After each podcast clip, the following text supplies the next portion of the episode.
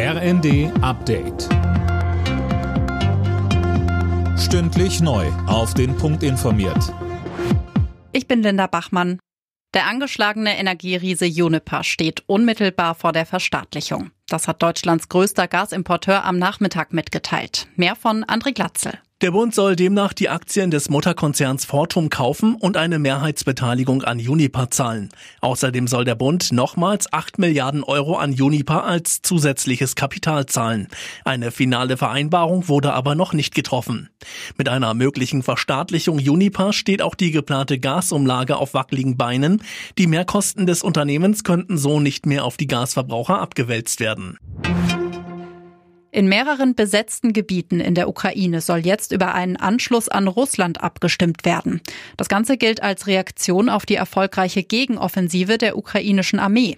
Der Militärexperte Gustav Gressel spricht bei Welt TV von einem abgekaterten Spiel. Das Resultat steht im Grunde schon fest. Also Putin hatte für heute Abend schon eine Rede angekündigt, in der er im Grunde erklären wird, dass diese Provinzen jetzt unter Anführungszeichen heim ins Reich kommen. Da gibt es im Grunde auch kein vernünftiges Prozedere, wie man selbst, wenn man wollte, ein Referendum abhaltet. Das wird befohlen aus Moskau, wie das auszugehen hat, und das wird dann verlautbart. Die Ukraine soll durch einen Ringtausch weitere Panzer geliefert bekommen.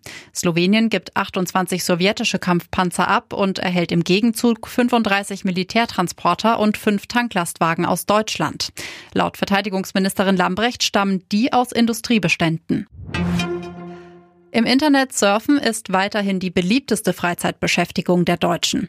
Das zeigt der Freizeitmonitor der Hamburger Stiftung für Zukunftsfragen. Demnach nutzen 97 Prozent aller Bundesbürger das Internet regelmäßig. Auf Platz zwei folgt das Fernsehen mit 86 Prozent.